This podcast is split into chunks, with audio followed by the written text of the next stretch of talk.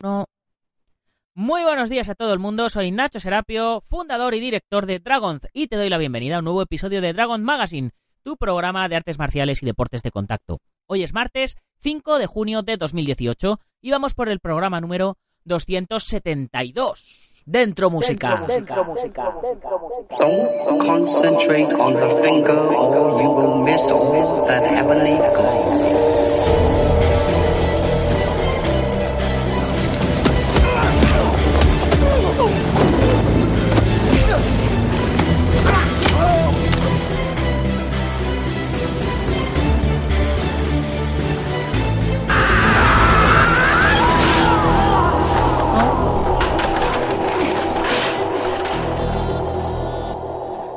Programa de hoy se lo quiero dedicar a todos aquellos que dedican su esfuerzo a difundir estas artes marciales que tanto adoramos y que tanta pasión nos, nos mueven por dentro. Y es que nuestro invitado de hoy es uno de ellos, porque hoy tenemos con nosotros a un autor de varios libros, eh, como por ejemplo Del conflicto de la paz o El crisantemo rosa. Y además mm, estrena, estrena libro, eh, que es un libro que se titula El arte de crecer. Y me estoy refiriendo, por supuesto, al maestro Álvaro Umpierrez. Así que sin más, muy buenos días, maestro. Muy buenos días, Nacho. ¿Cómo estás? Pues no tan bien como tú. Eh, yo no tengo libro para, para estrenar. Que, bueno, bueno eh, para que los que no lo sepan, eh, he conocido al, al, maestro por recomendación del maestro Infante, de maestro José Manuel Infante, que ya los que no le conozcáis ya le traeremos también. Es un gran maestro de artes marciales, un gran amigo y yo la verdad es que voy a conocer a, a Álvaro eh, a través de esta entrevista, así que eh, espero no llevarme un chasco y, que no seas uno de esos tipos a los que no se quiere conocer. El título de los libros eh, suena muy bien, del conflicto de la paz, el crisantemo rosa y el arte de crecer suenan muy, eh, muy, muy zen, ¿no? Bueno, mira, eh, primero que nada, agradecer tu tiempo y a la audiencia por escuchar esta, esta nota. Y bueno, voy a tratar de no decepcionarte, Nacho. seguro, seguro que no, seguro que no. Ya hemos estado hablando un poquito antes fuera de antena y ya, ya me ha contado algunas cositas y ya sé que no me va, que no me va a decepcionar. Por otro lado, os recuerdo que estamos comenzando a preparar el Dragon Summer Camp, campamento de verano, que tiene eh, pinta de que se va a realizar la primera quincena de julio, por lo que estoy viendo y hablando con la gente.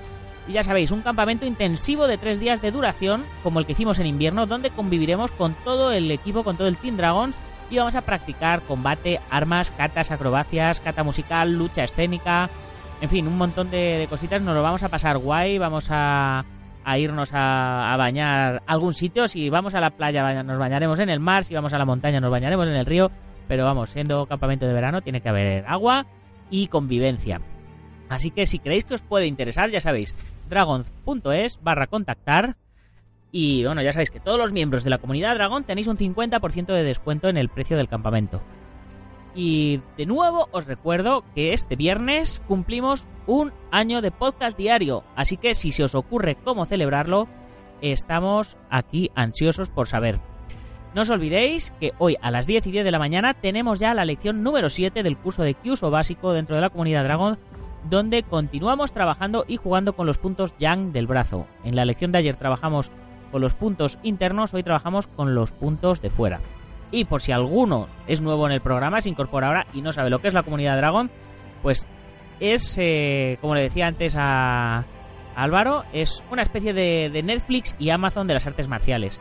Una suscripción de 10 euros al mes que os incluye una plataforma con más de 20 cursos online, creo que ya son 25 cursos, si no me equivoco, con 10 lecciones cada uno, más de 350 vídeos, casi 400 videotutoriales, donde disponéis de una formación completa, tanto teórica y filosófica como física, sin estar atado a ningún estilo en concreto, solo artes marciales, donde aprenderéis directamente de un cuadro de profesores compuesto por grandes expertos y campeones del mundo de diferentes especialidades. Ya sabéis, tenemos la web, la revista, el podcast, y todo ello por cuánto? Por 0,33 céntimos de euro al día. Ridículo. Vamos, es que ya os digo que, solo el hacer la revista y mandarla ya, ya cuesta más de la mitad de la comunidad. En fin, que no os lo podéis perder.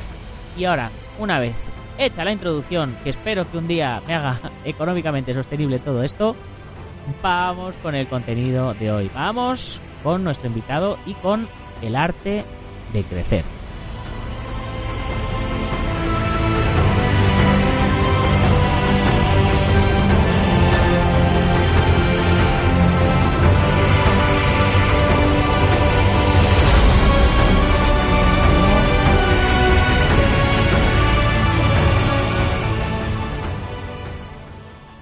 Bueno, pues ya estamos de vuelta eh, con nuestro invitado de hoy, Álvaro Umpierrez, que como habréis notado por el acento, es eh, gallego o andaluz, vamos, español de pura cepa, ¿no? ¿Qué tal? Sí, cerca, cerca. Eh, cerca, cerca, ¿no? vamos, a empezar, vamos a empezar por el principio, que para que todos te vayan conociendo y a la vez yo también. ¿Quién eres y de dónde vienes? Bueno, Nacho, hago un paréntesis y antes de que se me olvide, quiero agradecer a, al maestro Infante, a José, por, por, la oportunidad que me da, por la amistad que me brindó en todo esto. Y, nada, vaya un saludo para él. Pues eh, José, ya sabes, un saludo, que es de bien nacidos ser agradecidos. Pues nada, yo soy uruguayo, eh, tengo 39 años, nací en el interior de, de la, del país. madre? En el... de mi madre y luego salí afuera. En el campo, nací en el campo, ¿viste? Y entre las vacas y animales, ¿viste? Ovejas, perros, gatos. ¿Y qué te puedo contar de esa época? Iba caminando a una escuelita rural, después empecé a ir al pueblo más cercano en bicicleta a estudiar lo que debería ser secundaria.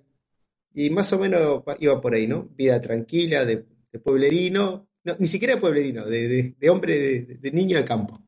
Sí, eh, pues de esa época nos puedes contar cómo conociste las artes marciales y cómo comenzaste a practicar.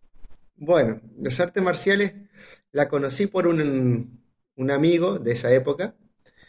Eh, yo siempre fui un niño muy introvertido y ya en, en la escuela, que debería ser primaria, ya recibía acoso el bullying, pero en esa época no se, no se llamaba bullying, pero siempre existió.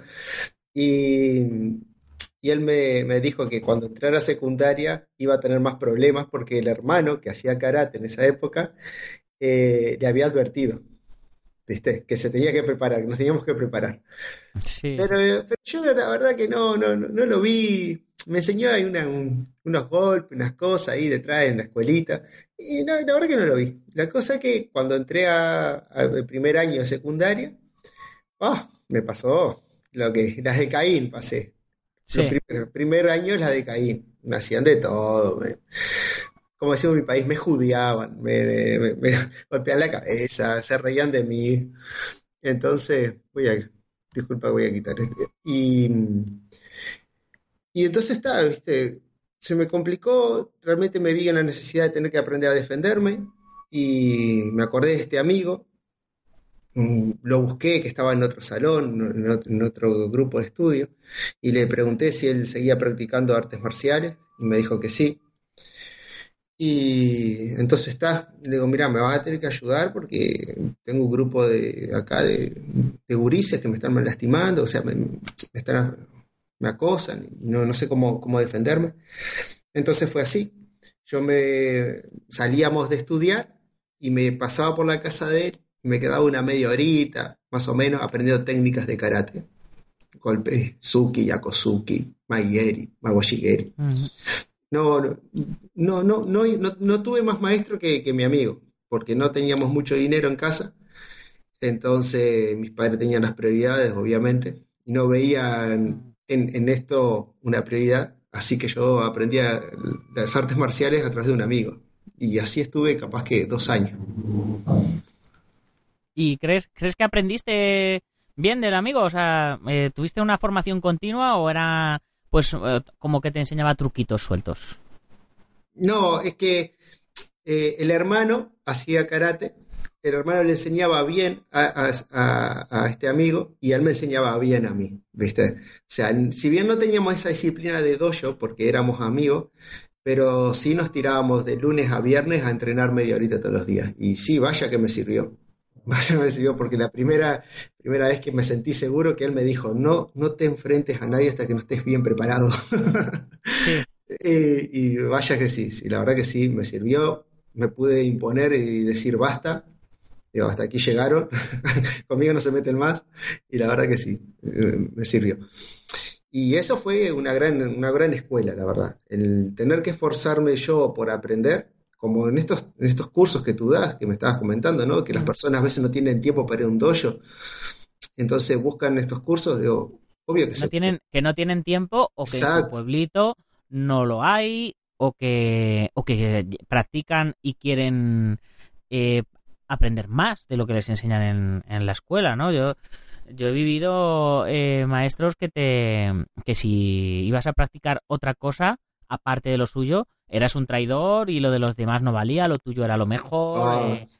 entonces claro dices ostras eh, es que, yo yo si yo quiero comprarme unas Nike me compro unas Nike y si luego me quiero comprar unas Adidas no soy un traidor a la Nike por comprarme unas Adidas o sea soy libre de ir a donde quiera y de hacer lo que me dé la gana y, y si yo he comprado un producto, yo lo he pagado, tío. la cosa es que me lo dé gratis, ¿no? Sí, sí, claro, ¿no? Pero, pero sí, sí, eso es un tema para hablar. Sí, yo huyo de esos pensamientos también. Yo, cuando escucho a alguien hablar así, uff, va por la derecha, yo agarro por la izquierda. Y ya no, ni discuto, ya ni discuto, voy para otro lado y ya está. Pero, pero nada, vaya un mensaje para esas personas así, ¿no? Que, que cuentan con, con esos materiales que tú das, que son muy buenos, que sí se puede. O sea, que lo que lo que no puedes compensar, en ejemplo en mi caso, con dinero en esa época, para ir a un dojo, lo compensaba con voluntad y dedicación. ¿Viste? Y con tratar de hacerlo lo mejor posible. Entonces, sí. Claro, si al final eh, no, no se convierte en maestro quien, quien puede, ¿no? Como se suele decir, sino quien quiere realmente sea, querer, querer es poder. No, es que no, es que no encuentro, es que no tengo, es que no hay, no. El que quiere realmente lo busca. Mi, mi maestro comenzó a aprender en Galicia, en la playa, a través de un libro de 30 céntimos. Se iba con el librito a la playa con sus hermanos en pijama, ponían unos cartones encima de la arena para no hacerse daño y ahí se ponían a hacer sus. a, imitar los dibujos que salían en el libro o las fotos. O sea, que ni siquiera había vídeos como hay hoy día. Es que es que hoy día tienes los vídeos, o sea, a mí me parece fascinante y no entiendo a estos maestros que dicen que es que no se puede aprender por vídeo. Yo, pero cabrón, si tú aprendías por foto. Totalmente. Yo aprendía por foto también en las revistas Cinturón Negro, Si tú aprendías por foto, ¿cómo no vas a, cómo no vas a, decir que, no se puede aprender por un vídeo donde tienes al tipo explicándote agacha el trasero, mete cadera, aquí giras el puño, ahora te hago un zoom del detalle de, Y no, y no, y no podés comparar que antes con suerte si enganchabas un VHS para poder ver el movimiento y congelar que quedaba la imagen temblando. O sea, y ahora, ahora podés retroceder, pasar la imagen por cuadro, ver la postura hasta el, cómo colocó el pie, el momento en que giró la cadera. Ahora, muchacho, por favor, es un lujo lo que tenemos ahora. Sí, sí. Bueno, a ver, que nos, que nos vamos de, que nos vamos de la temática. Nos ponemos a arreglar el mundo. Venga, eh, eh, una vez que pasaron aquellos dos años, eh, eh que ya resolviste tu, primer conflicto, conseguiste autoestima. Me imagino, como suele pasar, que resuelves el primer conflicto y se acabó el bullying de por vida. Oh, sí, seguro. es, una situación que pasa, que te, te, está pasando a diario hasta que le haces frente, pum, y luego ya se acabó. Ya, no, no, no, no, no, es tan así, no, no, no. Siempre, siempre van a haber, siempre van a haber oponentes y tú siempre tienes que esforzarte un poco más para superar esos retos. Es como todo, ¿no? O sea, es como, como ir a levantar pesas, pienso yo, ¿no? O sea, creo que te ponen una carga y tú piensas que no puedes con esa carga, te empiezas a ejercitar y te ponen una nueva carga y tú dices, ahora no puedo esta carga y te sigues ejercitando y así es la vida, ¿no? Es un ejercicio constante. Creo que... pero me, refiero al, al momento de, que te estuvieran, pues yo que sé, a, los que le están quitando todos los días el bocadillo hasta que llegas, se enfrenta, le ah, cruza la cara y ya jamás te vuelven a quitar el bocadillo, ah, amigos tuyos, perdona y... O se hacen amigos o, se cambian de cera. sí, sí, sí, eso, es típico. O se hacen amigos o se cambian de cera. eso es así, es así. Se cambian de cera o se te hacen, o, quieren que te unas a su bandita. Eso es totalmente así. Pero claro, después, claro, cuando uno va creciendo se da cuenta que puedes resolver el tema del acoso físico, pero tú y yo sabemos que hoy en día los acosos para los que somos adultos y tenemos que lidiar, ya no es, no es tanto el problema que pueda llegar a la mano, sino las distintas maniobras y estratagemas y, y abusos que hay ¿no? en la vida que, que eso también son acosos, ¿viste? Sí, sí, Entonces, por supuesto, por supuesto. y ahí es Sí, cuando... no, sé, no sé si viste, no sé si viste la serie de Cobra Kai, la, la continuación de Karate ¡Oh, me la, me la vi toda! oh. Ah, sabía, sabía. Re friki. Eh, sí, sí, sí. Yo, yo eh, le, le hemos dedicado dos o tres programas a hablar de la serie. Eh, ayer estuvimos en, en, eh, en un rodaje de, de una TV Movie de- con, con el equipo de especialistas de Dragon Y, y no paramos, de- en todos los descansos estábamos comentando capítulo a capítulo, otra vez entre todos, porque, y, y precisamente te lo decía a raíz de, de lo que dices, ¿no? Que cuando te haces mayor, que es, esa gente, se supone que el Daniel San eh, había superado el bullying que le había hecho el, el Rubito, y el Rubito, eh, pues había superado sus miedos a través de, de la práctica de artes marciales y tal, y luego los ves 30 años después atrapados en el mismo conflicto. Y no solo atrapados en el mismo conflicto, sino que se lo están transmitiendo a la siguiente generación. Exacto, exacto. O sea, es una serie que desde, eh, realmente que a mí me gustó muchísimo porque no solo por la parte de, de, la vieja añoranza de esas épocas que mirábamos, sino también esa reflexión, ¿no? Esa reflexión y cómo esa reflexión también profunda de, aunque parezca simple, no es, no no es tan así. Cómo las malas influencias pueden hacer que buenos jóvenes terminen actuando mal y cómo a veces jóvenes que están descarrilados, buenos empujes, buenas influencias, aunque hayan tropiezos, pueden hacer que se encaminen. O sea, eso también es muy cierto, ¿viste? Sí, sí. Bueno, mm, vamos a ir enfocando. Tu libro va un poco de, de- de- de todo este tema, ¿no? Sí, de los conflictos, Sí, exacto. vamos a ir llegando a, a él. Primero, eh, estuviste dos años practicando karate con tu amigo y luego, ¿qué más practicaste? ¿Qué, has, qué, qué- qué formación tienes como artista marcial? Est- Estuve haciendo karate, bueno, con mi amigo, ya después, cuando llegué a los 17, 18 años, que ya me podía, podía trabajar, como quien dice, ¿no? O sea, tenía trabajitos en verano, ya me buscaba la vida por Sí, otra para- forma. ¿no? Entonces ya me empecé a pagar el, el dojo y eh, estuve entrenando karate Shorin Ryu un buen tiempo. No te puedo decir, pero capaz que 4 o 5 años, por tirarte el número, ¿no? Pero un muy buen tiempo. Y después cuando me mudé a Montevideo, ya con 20 y algo de años, seguí practicando karate Shorin Ryu con un maestro campeón sudamericano de, de karate, al cual también les dejo un gran saludo a estos dos grandes maestros, y Marcelo León y, y Rubén Suárez que fueron los que me marcaron también en las artes marciales.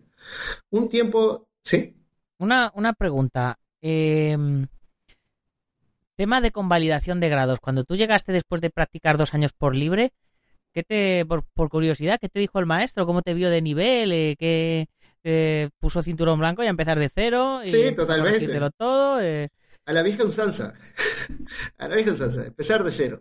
y, y tú te notabas en ventaja con respecto a los otros cinturones blancos, no sé. Ah, sí, Eh. siempre pasó, pero da igual, da igual. Imagínate que no tenía plata para comprarme un karate y daba igual. O sea, situaciones de esas siempre viví. Una vez, eh, cuando estaba en el ninjutsu, hago un salto cuántico en mi vida, pero cuando estaba practicando el ninjutsu, eh, lo mismo, no tenía para un shinobi que salía 100 euros, ¿entendés? En esa época 100 euros era plata, loco. Entonces no tenía para eso. Entonces iba con un capito negro. ¿Para qué comprar tu cinturón si no tenés shinobi? Y ya llevaba un año y pico entrenando. Y me acuerdo que estábamos haciendo unas técnicas así. Y los vi. A ver, el profesor de Ninjutsu estaba a 150, 200 kilómetros de donde vivíamos nosotros. Entonces, eh, íbamos una vez por mes o le pagamos al profesor para que viniera. Era una cosa difícil, pero seguíamos entrenando. La cosa que vamos un día ahí a tomar un examen. Hacemos un, esos entrenamientos de fin de semana largo. Y, y yo me presenté ahí con los chicos y claro, viste como hablábamos, Nacho, viste, de la soberbia y el ego que hay en las artes marciales, ¿no? Y, y claro, estaban todos uniformados, con sus tabis, todos equipaditos allí. Y claro, yo llegué con mi pantalón gastado, viste, de estar en el campo, viste, descalzo. Y nos pusimos a entrenar así. Y bueno, y había un cinturón, que sí, no, no me acuerdo qué grado tenía, pero que me trataba de adoctrinar en todo, ¿viste? De todo, todo, todo, de adoctrinarme, adoctrinarme, adoctrinarme, hasta que yo me empecé, ¿viste? La vena me empezó a saltar por acá, ¿viste? Por el costado, por la yugular. Yo decía, este pega que no me para de adoctrinar, no sé qué, y me pegaba fuerte, no sé qué, oh, pero vamos a tener más suave, le decía yo, vamos a tener más suave si está todo bien. No, no, porque aquí en el Jiu-Jitsu se entrena así. Yo llevaba un año y pico entrenando, yo llevaba, ¿cuánto? Seis años en karate. Hasta que me cansé y le di vuelta, ¿viste? Le hice un. no me acuerdo ni qué técnica le hice, sé que lo saqué y lo, lo mandé al suelo rápido, ¿sí? Y cuando el, el maestro Richard Correa miró así, se levanta el flaco y dice: Ah, pero tú sabes. Y el maestro lo miró y le dice: No porque no tenga Shinobi no quiere decir que no sepa. Ten más cuidado con quién te enfrentas, le dijo. ¿Entendés? O sea, pero sí, ¿viste? Esas cosas siempre han pasado, ¿viste? Pero no, no, sinceramente no me interesó. Sí me, sí me, me jodían las injusticias. Las injusticias sí me jodían. Por ejemplo, viste, que yo haya hecho todo el camino de cero y tú me dices, tú Nacho me dices como mi maestro, me dice, "Álvaro, no, tú en, tu- en mi escuela quiero que arranques de cero porque ¿no? yo quiero, lo acepto. Ahora, que vea que por ahí mismo viene a un al lado tuyo y decís, ah, vení, le das el cinturón al lado y se permite cara idiota. ¿Me explico lo que quiero decir? Sí, sí. Esas cosas sí me jodían, ¿viste? Pero no el hecho de que si el tener que hacer un camino desde cero a mí no me jode, porque nadie me va a quitar la experiencia. ¿Entendés? Y tener que transitar un camino es transitar un camino, no me importa si tú me dices que lo tengo que si, tú me dices que lo tengo que estoy en tal nivel o no o, o estoy en otro, eso es- da igual, porque la experiencia es mía y el camino lo tengo que transitar igual. No, no sé Sí, si me sí. explico. Sí, sí, perfectamente. Mira, yo en la, en la comunidad, en la comunidad Dragón, eh, como te contaba, pues tenemos ahora mismo ya pues, 25 cursos, me parece que hay, de, de todo. Ahora se ha po- podido ver que hay un poquito de, todo variado. Y hay gente que me está diciendo, Nacho, tío, haz tu arte marcial, saca tu, eh, examina a la gente y tal, y no sé qué. Y digo, es que, o sea, lo primero que yo mi arte marcial ya lo tengo, eh, lo, lo tiene el, Sensei Marín, da las clases él, examina a él, y yo no quiero saber nada a ese respecto. Yo le enseño a él y él lo lleva. Y luego, dentro de la comunidad Dragon no quiero cinturones, no quiero grados, no quiero diplomas, no quiero exámenes. Digo, yo a la gente que le apetezca hacer artes marciales, que le apetezca entrenar artes marciales, yo le doy todo el conocimiento que puedo, que tengo, que sé, y el de los mejores maestros que conozco, que voy invitando a hacer, a hacer cursos a la comunidad. Conocimiento, lo que queráis. Exámenes, yo no, no quiero meterme en temas de negocios, de federaciones, asociaciones y diploma. Digo, eso sí, que tú quieres sacarte el negro de kickboxing, yo te presento en la federación de kickboxing y tú te examinas claro, que claro. quieres eh, tal, pues yo te llevo a la asociación tal y te examinas. O sea, eh, si el que quiera examinarse se va a poder examinar, pero yo no me voy a meter ahí. Ese no es, ese no es mi negocio y, y no y no resultaría honesto si yo todos los días hago esto para para vender di- diplomas o cinturones. Claro, vendo-. Digo, yo vendo una revista, vendo eh, unos cursos, pero no vendo unos grados, o sea, vendo conocimientos. Porque los he ganado y, lo- y lo- yo los he pagado en su momento y pues mira, pues si tú los quieres yo te los vendo, más baratito que, que, que tal no se puede, ¿no? No, que pero- lo tiramos que lo regalamos. Pero, Nacho, pero sinceramente, vos, yo me comparto lo mismo. O sea, yo también vendo conocimiento, ¿viste? A través de mis libros, de los cursos que, que estoy empezando a dar. Pero una cosa es vender el conocimiento y otra cosa es vender la ilusión. Vender, Sí. vender, un, vender un grado, que no te lo ganes. Aunque todos dicen que hay que ganárselo. El hecho, en el fondo, hay que ser muy. Como, como que hay que tener mucha autocrítica a la hora de entregarle la potestad o el decir que alguien tiene un grado, ¿no? Porque la persona que no está preparada para, para entender el juego de los grados puede realmente confundirse. ¿Entendés? Entonces vos también estás generando una influencia en, la- en las personas cuando das clases. Y eso, y eso pasó mucho en su época en el mundo del ninjitsu. Ahora que tú comentabas que estuviste metido también en el ninjitsu, como yo también, eso pasaba mucho en el mundo del ninjitsu. Te- Te llegaban, venías de Japón siendo quinto dan y, y claro, el maestro Hasumi decía, no, es que el quinto dan es un poco como si fuera el cinturón negro en todas las artes marciales. Es a partir de donde empieza el conocimiento auténtico. Dices, sí, claro, eso lo dices allí, pero aquí un quinto dan de ninjitsu se equipara a un quinto dan de karate. Y un quinto dan de karate lleva 15 o 20 años haciendo sukis y patadas y es una máquina de golpear. Claro, claro. Entonces, eh, y, y los egos de uno y los egos del otro, y yo soy quinto dan, ah, pues yo también soy quinto dan, ¿tú de qué? Yo de karate. Yo, no, yo de ninjitsu. ¿sabes? Y, y claro, Claro. pues, Entonces, entonces, claro, pasa que ahí, ahí va el tema de, de, de, de las narraciones de cada escuela, ¿no? O sea, si, Claro. si una escuela tiene una, una narración, una, una, una idea, una, una idea de cómo se tiene que trabajar las cosas, ¿no? Y si la escuela de Hatsumi dice, vos, hasta el quinto dan, no sos cinturón negro tradicional al occidental, el occidental que llega al quinto, al quinto dan debería mantener ese criterio, Mm. ¿no? El problema es que cuando se viene con la cabeza para acá, se, se equipara al quinto dan de otros estilos de artes marciales, que Claro. capaz que ha estado nueve años para llegar, y él en, en tres años llegó al quinto dan, cuatro. Mira, Entonces, yo, yo aquí, aquí, lo, aquí es que es muy sencillo. O sea, yo, yo he competido muchos años en competición Open y orga- organizo y promociono competiciones Open. ¿Eres cinturón negro? Métete en la categoría de cinturones negros y demuéstralo. Tienes para competir en catas, en manejo de armas, en técnicas de defensa personal, en combate. O sea, demuestra lo que sabes. ¿Quieres quinto dan? Pues haz lo mismo en la categoría de maestros. No, es que el quinto dan es como cinturón negro. Pues entonces, sé humilde y métete en la categoría de cinturones negros. Claro, exacto, totalmente. Eso es así, o sea, si, si tu escuela tiene una narración y tú eh, eh, llevas ese, e- ese lineamiento, respetas esa narración y ya está. O sea, no, La, la- la gente no lo entiende porque son cinturones negros. Pero nosotros, por ejemplo, en nuestra escuela tenemos el cinturón rojo, que es el que va antes del, del verde. Es el, el sexto Q, me parece, ¿no? Es eh, antes del naranja, antes de entre el naranja y el verde de karate de toda la vida, pues nosotros tenemos el rojo. Entonces, claro, hay gente que no lo entiende, ¿no? Eh, porque el rojo es el, el negro en taekwondo de los niños. No, porque en karate el rojo es, es el séptimo dan. No, pues el nuestro es el naranja, el naranja verde de toda la vida, pues es, es rojo.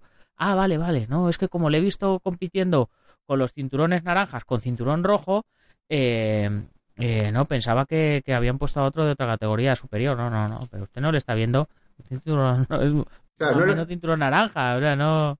Esto, esto creo que también, eh, ha- haciendo como un paréntesis o una analogía sobre estas cosas, es como cuando, cuando falla la comunicación entre dos personas, que cada uno tiene su diálogo y piensa que el diálogo de uno es el mismo que está diciendo el otro, y ahí empiezan los malos entendidos, ¿no?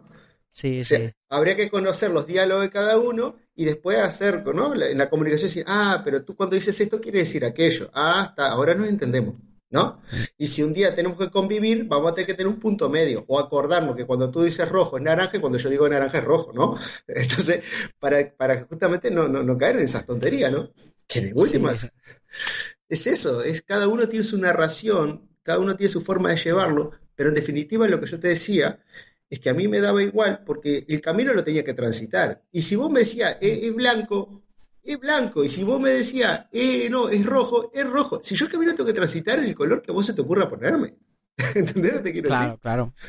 ¿Me Y explico? entonces, ¿qué caminos has transitado? Karate, ninjitsu, Sí, ese Taekwondo ITF con un amigo, también a la vieja usanza, en amistades, no, no estuve en la federación ni nada, pero una- un año y pico con un amigo donde yo le enseñaba técnicas de karate, o sea, no técnicas sueltas, o sea, yo le daba karate y él me daba taekwondo a mí, ¿viste? Como un cambio, ¿viste? Entonces estuve un año y pico con él. muy realmente son muy similares. eh, la, técnicamente, lo que cambia es el método de entrenamiento. El ¿no? método, el método estaba muy bueno, ¿viste? El método, además el, el- el tema del- de ese ritmo que tienen al, al- al ejecutar los movimientos, ¿no? Que hay como un, hay un timing, hay un movimiento Sí. muy particular de taekwondo que es muy, muy interesante cuando se hace. Y después hice un poquito, un poco, no sé, capaz que seis, siete meses, un año, menos un año, menos un año seguro de, Aikido. También lo mismo, yo ya en esa época yo hacía mm, ninjutsu y yo le, daba clase de ninjutsu y él me daba clase de aikido, entonces experimenté lo que era el aikido, esos movimientos de sabaki que me ayudaron también a mejorar muchas cosas. Los sabaki que tiene el aikido están, geniales, están geniales. fue una de las cosas que me quedó clarito de, de eso- de- de cómo se manejan, ¿no? Sí, mejoraste tu ninjitsu. Sí, totalmente. Y él me decía, una cosa mejor me dijo este amigo de Aikido, me decía, siempre, siempre recordá esto, donde va la cabeza va el cuerpo. así, así, no hay otra. O sea, así que vos Sí, sí. la cabeza y ahí. Y, y hoy día, ¿qué haces aquí en España? De ¿Cómo te ha llevado ese camino a, a este país? Bueno, el camino de las artes marciales realmente lo que ha hecho es acompañarme a donde voy. ¿Viste? No, no es que me haya llevado el camino, sino que es parte de mi vida y yo tomo decisiones que me van llevando por la vida y esto me acompaña, ¿viste? Me acompaña donde vaya. Tuve una época, imagínate, trabajando de seguridad en Uruguay eh, hacía custodias para, eh, para cantantes famosos, ¿viste? Conocí bastante, muchos, muchos cantantes famosos, a Axel Rose, a Paul McCartney, a mm, Julieta Venegas, eh, estuve con, también con Shakira. Entonces, claro, como que es verdad, hay cierto cierta verdad en lo, lo que dijiste también, porque es cierto que cuando vos, todo lo que uno hace en la vida, también te va condicionando a dónde te lleva. Entonces sí, tengo que retractarme de lo que dije y sí, parte de lo que tú dices es verdad, cómo me llevó las artes, eh, esto de las artes marciales a donde estoy hoy, parte de eso también es verdad, me ha llevado a donde estoy acá. Llegué en este a España en el 2013 más o menos, eh, me fue, no me fue muy bien, la verdad, me traje unos, unos ahorros acá. Eh, allá tenía, como te decía, trabajaba de seguridad antes de venirme y lo dejé. Eh, no sé si tenés conocidos, amigos eh, que son inmigrantes o han emigrado. Sí. Y bueno, no es fácil para, para las personas que emigran, eh, las primeras etapas, los primeros cambios. Y también es verdad que, que, bueno, tampoco tuve suerte en saber, confié en personas que no debería confiar. Y bueno, y todo eso me llevó a, a estar en situaciones con problemas que tuve que aprender a, sortearlos y decir, bueno, ya estoy en este baile, tengo que aprender a solucionarlo. Es verdad que no me fue, que cuando uno le va mal tiene que aprender a, agachar la cabeza y decir, vos, la hice mal. y cuando la haces mal, tenés que aprender a decir, ok, me equivoqué y tengo que empezar de nuevo. Y eh, entonces estuve en el 2013, pero me tuve que volver a Uruguay para recuperarme. Y cuando me fui a volver ya tenía una relación de un mes y medio, dos meses con una chica española.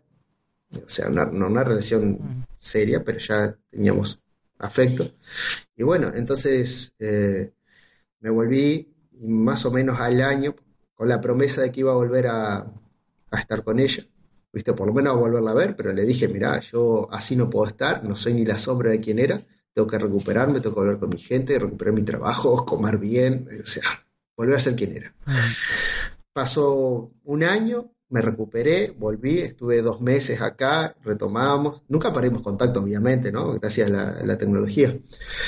Estuvimos un tiempo aquí, me vuelvo otra vez a Uruguay, porque el plan era, vuelvo, vemos qué pasa, a ver después de un año cómo nos sentimos, quiénes somos nosotros, si seguimos pensando igual.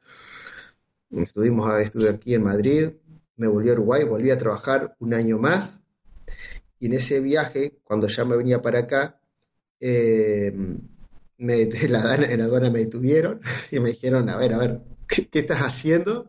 ¿Por qué estás haciendo esto de viajar una vez por año, te quedas dos meses y te vas? Me hicieron con unas preguntas, yo le expliqué, la verdad, tengo una relación acá, pero estamos en plena crisis y yo no me voy a quedar en, Madrid, o sea, ni, ni, en España, digo, yo ya me fue mal una vez y me vuelvo a Uruguay, trabajo, hago mi vida, junto dinero y vengo a ver a esta chica. Eso es lo que estoy haciendo. Y me, y me dijeron que, bueno, que por esa vía no iba muy bien la cosa, que la próxima vez me iban, me iban a mandar otra vez para casa, y dije, bueno, está complicada la cosa, entonces digo, porque imagínate que un pasaje no es barato, y ya perdía la sí. mitad de los ahorros solamente para que me mande para atrás. Entonces está, tuve que tomar la decisión de decir, bueno, si quiero mantener la relación, me tengo que quedar, porque arriesgarme no. Y ya cuando le dije, mira, y para volver y decir indefinidamente a ver cuándo nos vemos, cortamos. No tiene mucho sentido todo esto. Entonces, o, o, la, o nos jugamos y vemos qué pasa o no. ¿tá? Me la jugué y ya llevo, bueno, ya imagínate, llevo casi cinco años después de todas esas vueltas. ¿Y sigues con tu chica? Por supuesto. Si no. ¿Qué, qué, qué, oye, está, sí, sí, verdad. A, a, lo mejor sí, a lo mejor no, no, pero está, no, sí, está sí, guay. Bon, bonita historia de amor. El que no arriesga no gana. Esa, esa, sí, sí, pero claro, viste, es que hay que, hay un momento de la vida, la vida creo que es como apuestas, ¿no? A veces apostás seguro, a veces apostás a arriesgar y a veces apostás por fe y, y bueno.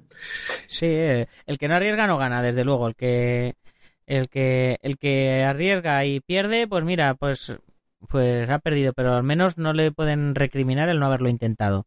Ah, totalmente. O no, o no, se lo puede recriminar él a sí mismo no haberlo intentado. Mira, totalmente. Nacho, comparto 100%. Vos tenés que jugártela por lo que crees.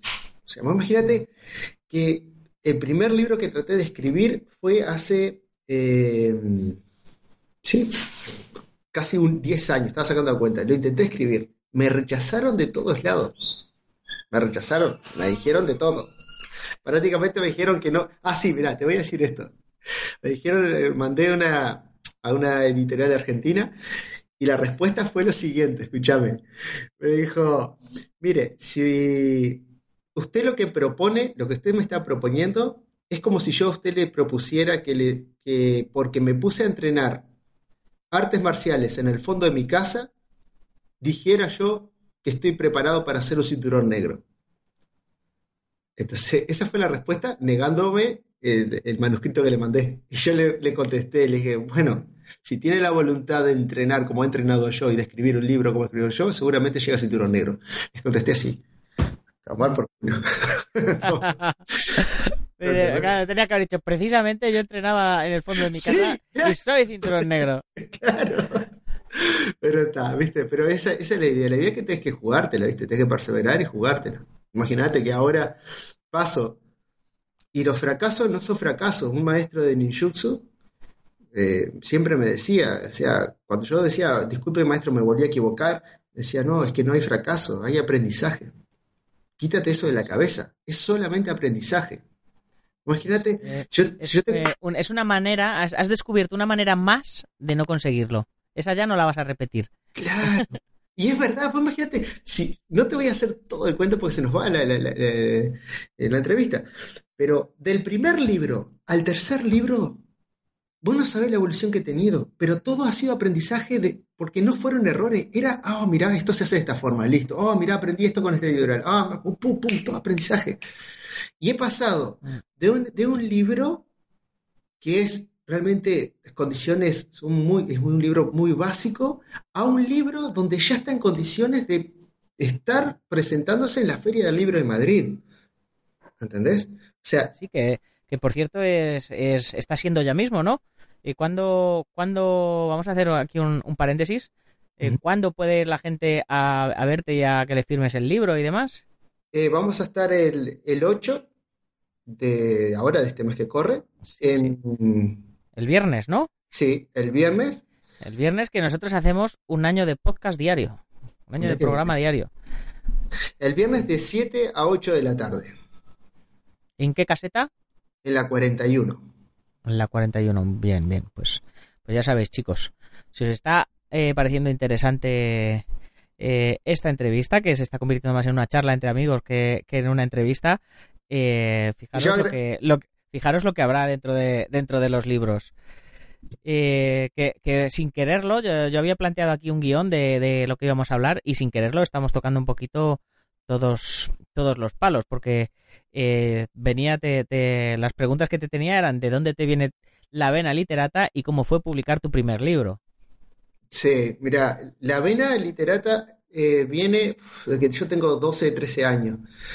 Eh, aparentas un poco más, ¿no? Antes me habías dicho 39, o sea, ya, empezamos, ya empezamos a mentir, ya.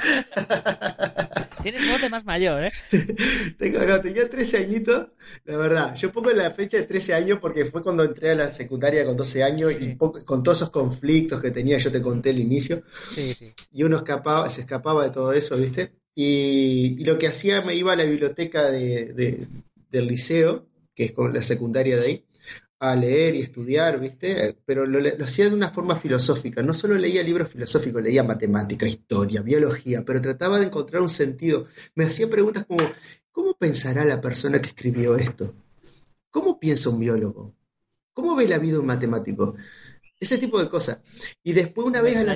no me extraña que te hicieran bullying. Eras el niño raro del colegio. Qué malo. Estaba pensando en Spider-Man, en Superman, en Batman. Ay, qué malo, qué peleador. Pues sí, ahora, ahora, ahora se explican muchas cosas de esa época, ¿no? Sí, sí, ya, ya vamos entendiendo. Ay, No, sí, sí. Y entonces, y me acuerdo que le, le, propuse a una profesora, a Laura Segui, una profesora de filosofía, si, que teníamos filosofía una vez a la, al, una vez a la semana, si yo me podía quedar una, después de clase con ella a filosofar, que me enseñara a filosofar. Entonces, eh, en una de esas revistas que venían de España, no me acuerdo si era Cinturón Negro o Dojo, una, pero eran las dos que leíamos en esa época, eh, habló sobre lo que era el Tao y la, el- la vía de, de desarrollarse uno, que no hay nada escrito, que uno tiene que crecer, desarrollarse, encontrar su propio Tao. Y eso me motivó, ¿viste? Pues. ¿quién, ¿quién escribía ese artículo? Fo, ¿No te acuerdas? no ¿Era en blanco y negro, en color? Es que eran dos que leía, una en blanco y negro y otra en color. No me acuerdo en cuál de esas dos lo leí. Yo pondría la mano en el fuego a que, a que era un artículo del Sifú Javier Hernández. Que... Sa- ¿Sabes que Lo conocía Javier. Lo conocía Sí, Javier sí, en ese eh. Y él fue el me hoy- dijo. Hoy mismo, hoy mismo grabamos, vamos a grabar un par de cursos con él para la comunidad Dragon. Eh, uno de introducción al Minchuan Chaitien y otro de, de Wei, Wei Kung, de trabajo interno. Y bueno, porque ya, bueno, ya sabes, es, es un maestro espectacular. Y, y es que estoy segurísimo que seguro que es un artículo suyo. ¿Vos Fíjate cómo da las vueltas el mundo y le has llegado a conocer. vos sabés que sí, que él me dijo que él escribía esas cosas. Yo sinceramente no puedo poner mano a fuego porque no me acuerdo, ¿viste? Pero yo, yo sé que las leí de una de esas dos revistas y él me dijo era yo el que escribía esas- esas- esos temas. Eso sí te lo puedo dar porque cuando lo conocí y yo conté la historia, él me dijo, yo escribía para esa revista. Yo la escribía así, "Ah, mírese, usted en alguna de sus notas me debe haber iluminado seguro. Entonces, eh, bueno, fue así que con esta profesora nos juntábamos y ella me enseñaba a filosofar. Y luego conocí una profesora, um, sí, una, una profesora que, que escribía poemas y ella me enseñó a escribir haikus y a escribir poemas. Entonces, de- desde ahí empecé mi, mi beta literaria, desde esa época, con todos esos conflictos, con toda ese, esa atmósfera. Ya, quedándote con las profesoras después de clase. Ya te veo yo a ti por dónde ibas tú. Ya te veo yo a ti por dónde ibas tú. El acento, el acento uruguayo se parece mucho al argentino. Entonces, la, la diferencia entre los argentinos y los uruguayos es que los argentinos filosofan por naturaleza y los uruguayos tenéis que aprender a filosofar, ¿no? Ay, no, sí, eso lo diría un argentino. Ay, Dios. Bueno, bueno. Y vos Y, y bueno, ¿cómo conseguiste publicar el, el primer libro? Ah, mirá, eh, tuve dos años en Madrid trabajando en un colegio y después eh, la, empresa extraescolar me llevaba por un instituto y paseando por otros colegios, dando clases, ¿De qué? dando clases de ninjutsu, iba, eh, daba clases extraescolares así. Y entonces, claro, me encontré con un montón de, de problemas de acoso, bullying de todo tipo, niños con problemas de autoestima, mal comportamiento. Eh, Entonces, claro, lo que te lo resumo, la vida me llevó a, a entender cómo, cómo poder enseñarle a los chicos a enfrentar sus problemas, porque ¿qué pasa? Eh, Acá eh, es mucho, ¿viste? Mucho para los profesores, ¿viste? Son muchos niños. Y los niños se están criando solos y los padres están todo el día ocupados. Yo no, no quiero señalar ni culpar a nadie, porque es muy compleja la cosa, ¿viste? No podés, los profesores no pueden culpar a los padres, ni los padres a los profesores, ni los profesores al instituto, porque es muy compleja la cosa. Pero lo que, la única verdad de todo eso es que los niños se están criando solos. Se están criando solos y sin referente. Y sin gente que les dé consejos viables, ¿viste? Entonces, claro, yo cuando vi eso, suene duro o no, a los niños tenés que darles herramientas para que aprendan a defenderse solos. Porque los consejos que les puedas dar pueden o no pueden funcionar, ¿viste? Ellos, si ellos se aprenden, aprenden a empoderarse a sí mismos y a resolver las situaciones por sí mismos, a pesar de que tengan ayuda, no es que los abandones, tienen que tener ayuda, pero tienen que tener una cuota de empoderamiento personal. Ahí sí se puede hacer algo. ¿Qué es, ¿Qué es el empoderamiento? El empoderamiento es esa actitud donde el niño dice, yo tengo que tomar las cartas en el asunto y yo tengo que hacer que esto pare. ¿Entiendes? Porque también se está enseñando mucho al niño de corre por la maestra, corre por tu padre, corre... eh, ¿entendés? El correr por ayuda le está dando... los- a los niños le están creando una indefensión. Los niños no saben cómo tienen que actuar si no es correr por ayuda. ¿Viste? Entonces yo lo que hice fue darle pequeñas herramientas, que de ahí se fue donde surgió, diría, los desarrollos de los principios que escribo en el libro. Porque tenía que explicar el budo de una forma sencilla que lo pudieran entender los niños.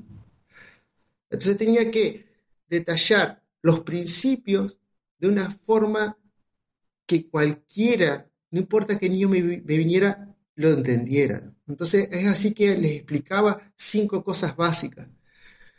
Y cómo después en esos básicos se iba ampliando todo. Y lo primero que le decía a los niños, tienes que aprender a mirar, a observar. Si tú miras, puedes saber qué es lo que le está sucediendo a la persona que te está gritando. Puedes entender mucho cómo va a reaccionar contra ti, qué va a hacer. Y vas a poder empezar a entender cómo se comporta, pero tienes que mirar, tienes que observar. Entonces le empezás a explicar al niño, a través de los ejercicios de los ejercicios de artes marciales, la actitud de observador la actitud de ir captando la información. ¿Ves cómo pasa esto? ¿Ves cuando hace esto, cómo se mueve para aquí? ¿Ves? ¿Ves? El ver, el ver, el ver. Estar captando información que le sirva. Entonces, después, la otra pregunta, bueno, ¿y ahora que sabes esto? ¿Qué vas a hacer? Sabes que tienes que tener un resultado y ese resultado va a tener consecuencias. Esas consecuencias, ¿cuáles son las mejores para ti? y cuáles son las mejores para que después no haya unas consecuencias mayores. Todo eso le enseñaba a qué? A evaluar, a empezar a pensar qué era lo mejor que podía hacer con lo que ya sabía que estaba pasando. Entonces, de ahí surgió el otro principio, aprender a evaluar. Entonces, la observación y la evaluación le lleva rápidamente a conclusiones, a decir, ya sé lo que tengo que hacer, ya sé qué voy a hacer y cuándo lo voy a hacer, dónde me conviene hacerlo. Y eso se llama timing en las artes marciales. Sí, sí. Y fue así. Cuando pasaron esos dos años, yo enseñando, viendo cómo habían casos que los niños se iban superando a sí mismos, que resolvían ellos mismos situaciones de, bullying, me vuelvo a Uruguay en una, en, para, para visitar a mi familia, ¿viste? Ah, y bueno, empecé a contar ahí a todos mis amigos cómo estaba trabajando, los resultados que estaba teniendo, que me sentía muy contento, que había empezado con, con dos alumnos y ya andaba como por 10, 15 alumnos y, contento y como situaciones que iba viendo, cómo los ayudaba y todo eso. Y una escritora me dijo, ¿por qué no escribían algo sobre lo que estaba aprendiendo? Y se sumó a que mi familia, mi madre específicamente, agarró y me dijo el, qué iba a hacer con todos esos escritos que yo te, que te comenté, que escribía desde que tenía 13 años. Los tenía todos con hojas amarillas guardadas, nunca tiré una caja llena de hojas y hojas de escritos. Y me dijo mi, mi madre, ¿qué, ¿qué iba a hacer con eso? ¿Si lo tiraba o me lo llevaba para España? Y, y como te, te comenté, había intentado sacar un libro en una época, se sumaron esos tres factores el qué voy a hacer con esos apuntes, la escritoria que me decía, ¿por qué no escribes algo de lo que estás aprendiendo? Y mi madre que me decía, ¿qué vas a hacer con esto? O sea, es como que se me, se me juntaron las tres cosas y dije, ah, capaz que en una de esas hay suerte y saco un libro en España. ¿Entendés? Entonces fue, fue lo primero. Eh, armé la experiencia, expliqué las cosas básicas de, que, que, voy enseñando y que veo que funciona y que no es necesariamente tener 20 años de artes marciales para aplicar cosas que te puedan funcionar a tu vida, ¿viste? Y así surgió... ¿Ese, del primer libro o del tercero? Del primero, del conflicto de la paz. Del conflicto de la paz. Mm. Y, ya, y así surgió el primero, ¿viste? Después el, tercero surgió hace poco, el segundo surgió hace, hace poco, perdón, que como todo, aprender a escribir haikus y poemas japoneses, yo siempre lo utilicé como una forma de, reflexionar. Viste que los haikus te, obligan a reflexionar, a mirar el medio, a mirar el entorno y tratar de, sintetizar tu vida y darle un, sentido más global para, entender por dónde van los tiros. Sí, los, haikus son esos poemas cortitos, ¿no? Que, tienen una enseñanza como, como aquel de, de Mike Tyson, ¿no? De todo, todo el mundo eh, tiene, ¿no? ¿Cómo era? Todo, todo el mundo tiene la solución hasta que te dan la primera hostia, ¿no? algo así. algo así, sí, Pero ayuda, imagínate, son, los, escribí porque necesitaba aclarar muchas ideas sobre, sobre lo que me estaba sucediendo, ¿viste? En esta época, y, lo llamé el crisantemo rosa porque rosa, eh, los crisantemos, viste que por los, por los colores simbolizan determinadas cosas, y el, crisantemo rosa simboliza la, mm, fragilidad que hay en las relaciones de pareja. Entonces, pues necesitaba entender porque es mi, mi tercera relación seria que tengo, ¿viste? Y, y necesitaba entender qué estaba pasando para no volver a fracasar. Así que era hora de ponerse las pilas y, y madurar ciertas cosas, ¿no? Porque hasta que no aprendes la lección, la vida te sigue dando el golpe en el mismo lado una y otra vez. Sí, gran, gran verdad, gran verdad. Así que tenía que sentarme a meditar sobre eso y, y en 43 haiku entendí mucho de que se había repetido los patrones de las relaciones que tenía. Y después que lo tenía escrito dije, ah, capaz que editorial se interesa. Eso es verdad. Después que ya había reflexionado y todo, así que dije, bueno, capaz que algunos se, interesaron y ya está. Y este último libro, el, el- arte de crecer, es un libro que realmente surgió casi inmediatamente después que salió el primero. Lo único que, verdad, lo que sí tardó es, eh, es encontrar la editorial que me convenciera de sacarlo. Eh, el libro, una vez que salió el, arte em, del conflicto de la paz, mm, yo trabajaba de socorrista en los veranos. Entonces, en ese verano, muchos de, los vecinos de, de la comunidad me compraron el libro, obtuvieron el libro y, y después se me acercaban a decir, ¿por qué Álvaro escribiste tan poco del capítulo 5 que habla de los niños, cómo trabajas con él? Y me empezaron a hacer preguntas y preguntas. Entonces, ¿yo qué hacía? Todas las preguntas las iba anotando en un papel. ¿viste? Entonces decía, bueno, estas preguntas hay que responderlas en un libro. Este va a ser mi próximo libro. Entonces, de ahí surgió. Eso es eso es súper bueno, el feedback, el feedback de la gente. Yo todos los días en el programa le pido a la gente que me dé feedback, que, que me digan temas de los que quieren que se hablen, que, que me digan cursos en la comunidad que quieren que hagamos, que me digan gente a quien quieren que entrevistemos, artículos para la revista. O sea, yo, porque al final, eh, donde, donde te surge la petición es donde es, pues es donde sabes que estás ayudando, que estás resolviendo. Te puedo hacer, te puedo hablar todos los días en el programa de lo que me dé la gana, pero, pero si lo que estoy hablando eh, interesa, es, pues es que es un dos por uno, ¿no? Claro. los, los programas de respuestas de, de los oyentes y de, y de los lectores y tal son, son de los de los que más escucha la gente. Claro, viste, o sea, simplemente imagínate que el, el, el Conflicto de la Paz son seis capítulos y el capítulo que más resonó por la gente que compró el libro es el capítulo 5. El de justamente el capítulo del desarrollo, como trato, cómo trabajaba el tema de los conflictos con los niños. Entonces dije, bueno, está, está acá hay, hay una necesidad y bueno, si yo la puedo en cierta medida cubrir, pues se cubre, ¿viste? Y después está, tardé el tiempito, sí, de verdad, en encontrar la editorial que me convenciera para, para sacarlo. Mm. Y bueno, eh, ahora haznos un breve resumen entonces de El arte de crecer. ¿Por qué ese título? ¿Y para Bueno. quién para y para quién va dirigido el libro? ¿Qué, qué preguntas resuelve así a grosso modo? El, el arte de crecer eh, está orientado, está enfocado desde el trabajo que, como monitor de artes marciales y mi experiencia de afrontar los conflictos con los chicos. Y está orientado para los padres, profesores y, y tutores. Pero no está orientado como para que se queden con conceptos de artes marciales, sino para dar pautas e ideas de cómo abordar el problema. Entonces cuento el caso de, por ejemplo, de un niño que vino con la situación de acoso escolar y que se me, se me presentó en el dojo, en, en- en mi clase, con esa situación, ¿no? Y bueno, yo le expliqué cómo hacerlo. También el tema de cuando empiezan a rivalizar entre sí los niños, ¿no? Sí. Empiezan a, a rivalizar entre, entre quién es mejor uno con el otro. Bueno, ¿cómo intervine en esa situación? ¿Bien? ¿Y, co- y qué herramientas les di para que lo resolvieran ellos? Aquí todo siempre está apuntado a dar el contexto y las herramientas para que sean ellos quienes lo resuelvan. Uno como un moderador, pero la resolución final tiene que estar entre ellos. Ese es mi objetivo en este libro.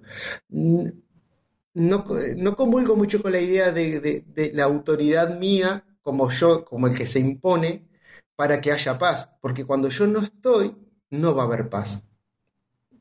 Pero si yo les doy herramientas a ellos para que sepan resolver eso, va a haber paz entre ellos, esté o no esté yo.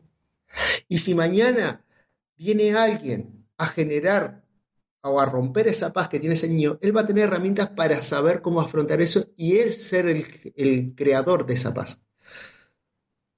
Por eso el arte de crecer, porque es, realmente el desarrollo, el crecimiento es eso, es encontrar el equilibrio con, las personas que, nos rodeamos. Y creo que soy un convencido que cuanto más pronto enseñemos esto, mm, mejor va a ser, porque van a tener más habilidades que tú y yo juntos, esos niños. Cuanto más los practiquen desde, desde, la infancia, cuando pasen 10, 15 años teniendo la pericia, la diplomacia de saber cómo afrontar y cómo llevar las cosas, van a estar mucho más duchos que nosotros. Sin contar que cada vez son más rápidos que nosotros para muchas cosas, los niños, ¿eh? Sí, sí, sí. Está claro que es que ese es el paradigma de la educación, de la educación actual. A, a los niños se les enseña geografía, historia, matemáticas, no sé qué, pero no se les enseña a hacer su propia empresa, no se les enseña contabilidad, no se les enseña a, desarrollar sus propios proyectos y, no se les enseña a solucionar conflictos. Se les enseña a soluciones matemáticas a problemas, pero no a conflictos, que es, que es, que es diferente. Que, que, en definitiva, Nacho, estoy seguro que, que me estarás de acuerdo conmigo, el 80% de los de las situaciones que tenemos en el trabajo, en la pareja, en la vida, son conflictos. O sea, lo otro que se resuelve en problemas, o sea, en conflictos interpersonales. lo otro que se resuelve en que tengo hambre, necesito dormir necesito ganar dinero. Claro, el... Mira, yo, eh, sí, sí, como, como hablábamos fuera de, antena, eh, yo soy actor también y especialista de cine, más, más centrado en el tema de la acción, pero yo tengo mi formación actoral y como, como actor eh, las escenas surgen cuando, cuando o se vuelven interesantes cuando hay un conflicto entre personajes y uno quiere algo que el otro tiene o que el otro no tiene o, que uno quiere conseguir algo y, el otro no le deja. Y ahí es, ahí es cuando se ponen interesantes las, obras las obras de teatro o las, o las escenas de cine de, la, de las pelis. Cuando, cuando pasa algo, porque, es la vida. Porque es la vida, claro. Exacto, es la vida. sí, sí.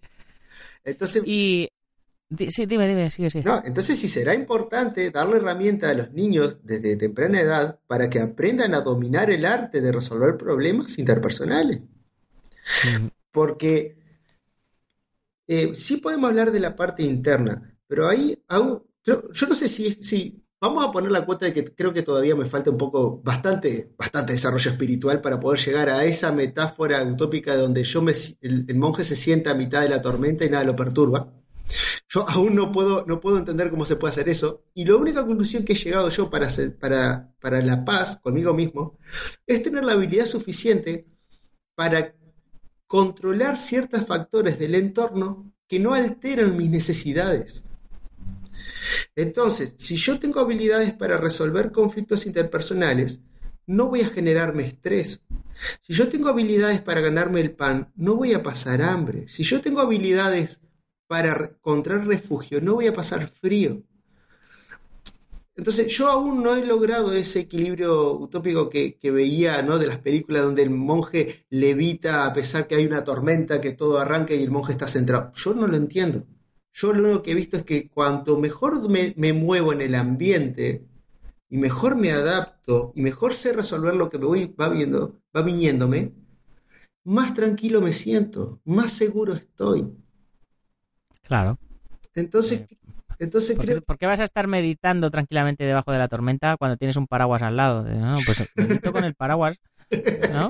algo así, algo así. Claro, soluciones lógicas. Muy bien, pues eh, vamos pasadísimos de tiempo, vamos casi, casi con una hora de, programa, así que vamos a ir cerrando ya el, el programa.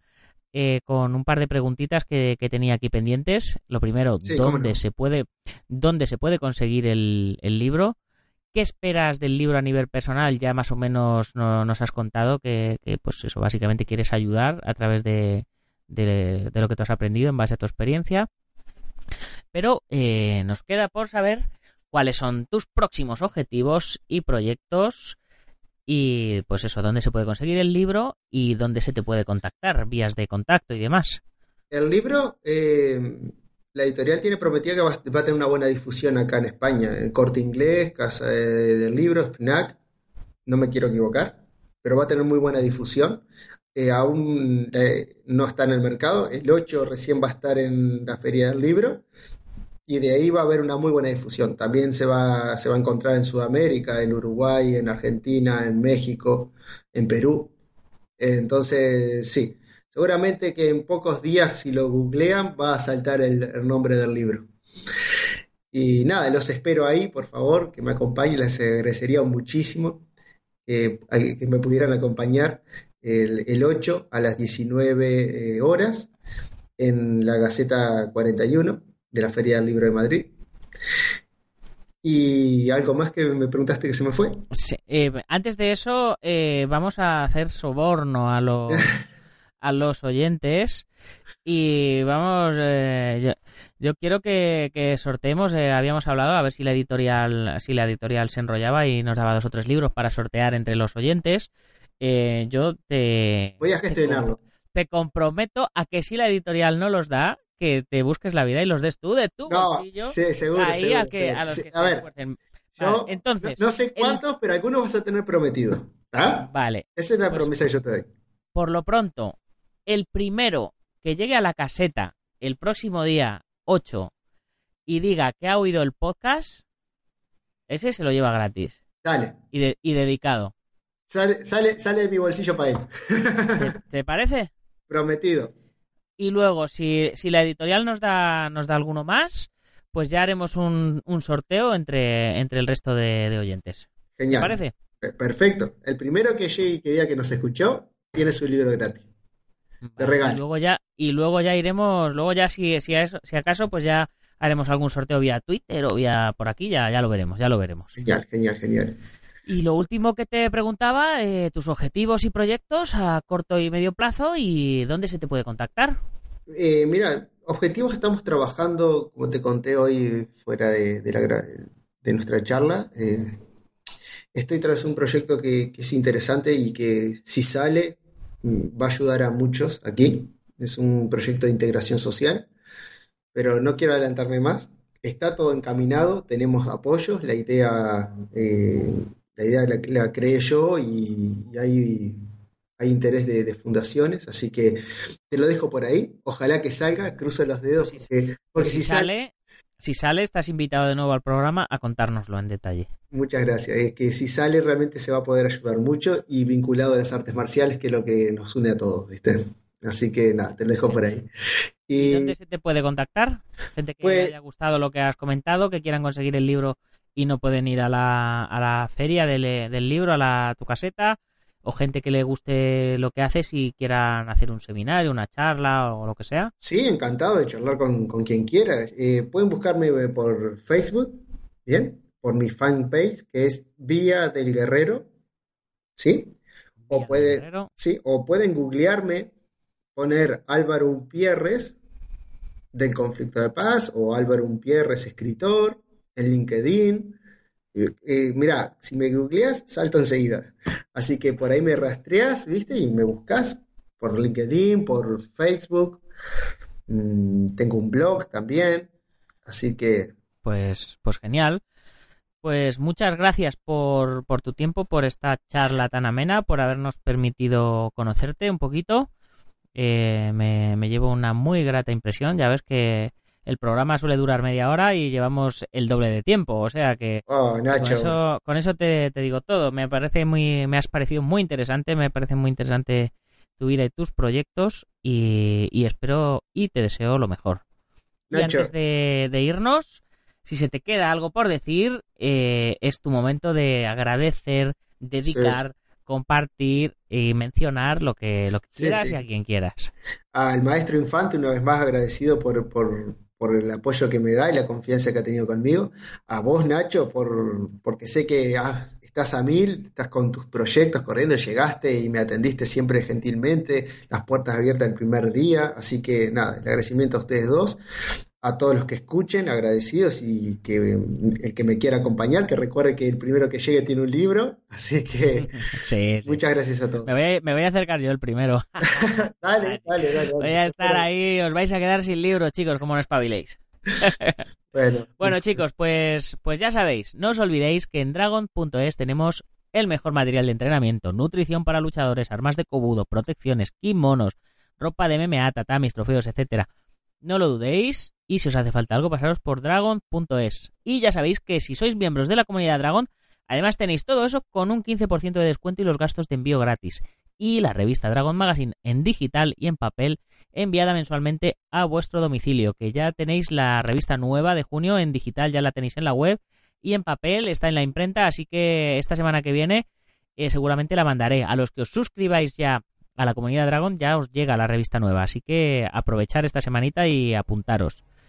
Y si tenéis una tienda, un gimnasio o una marca, sois de la competencia de, marca de productos, y ya sabéis que podéis convertiros en nuestros patrocinadores, que yo paso de competencia, para mí sois compañeros todos y estamos todos en el mismo barco, así que ya sabéis, si os convertís en nuestros patrocinadores, os vamos a sacar mensualmente en la revista, haremos un pequeño anuncio y os enviaremos unas cuantas y además os mencionaremos todos los días de lunes a viernes en el programa, como al Centro Deportivo Buguen Quidoyo en Yuncos, Toledo, Escuela Busido en Montrove Oleiros, Ángel Ruiz Jim en Las Rozas, Madrid, el maestro internacional Joaquín Valera de Janminho Japquido en Valencia y Castellón, nuestro programa hermano MM Adictos, el maestro Antonio Delicado de la mitosa internacional Coso Kempo Asociación, el gimnasio Peijó en la zona de Ríos Rosas, Madrid, que por cierto, este sábado día 9 eh, organizan Campeonato de España de Cuosu en, creo que es en Majada Honda, y vamos a estar allí presentes eh, como patrocinadores y con un stand. Así que si queréis que nos desvirtualicemos, también podéis pasaros por allí. Spaceboxing.com de Dani Romero. Y ya sabéis que si queréis comprar la revista podéis hacerlo a través de la web. Podéis suscribiros, hacer la suscripción anual, comprar números atrasados o lo que yo personalmente recomiendo, que es que os unáis a la comunidad Dragon y disfrutéis de todos los contenidos premium, los descuentos, los cursos, la revista en digital, en papel, etcétera, etcétera. Y ya, sin más, que me quedo sin aire, para terminar recordaros que si os ha gustado el programa lo compartáis con vuestros amigos y si no, con vuestros enemigos, pero compartidlo. Muchas gracias por vuestras valoraciones de 5 estrellas en iTunes, los likes en iVoox, vuestros comentarios, que ya sabéis que día a día me ayudan a mejorar y como, y como decía Álvaro, nos ayudan a ver qué, qué os gusta, qué os interesa y podemos responderos y tener un feedback más continuo, porque ya sabéis que este programa sin vosotros eh, no es nada, sería un loco al otro lado del micrófono, o en este caso, hoy dos locos aquí eh, charlando tranquilamente. Y ya sabes que si eres de los que nos oyes en Sport Direct Radio, en la 94.3 de la FM, en Málaga y toda la Costa del Sol, tienes que hacer que corra la voz, que todos los días tenéis un programa de radio de artes marciales y deportes de contacto en vuestra emisora deportiva favorita. Ya sin más, hasta mañana, guerreros. ¡Gámbaro!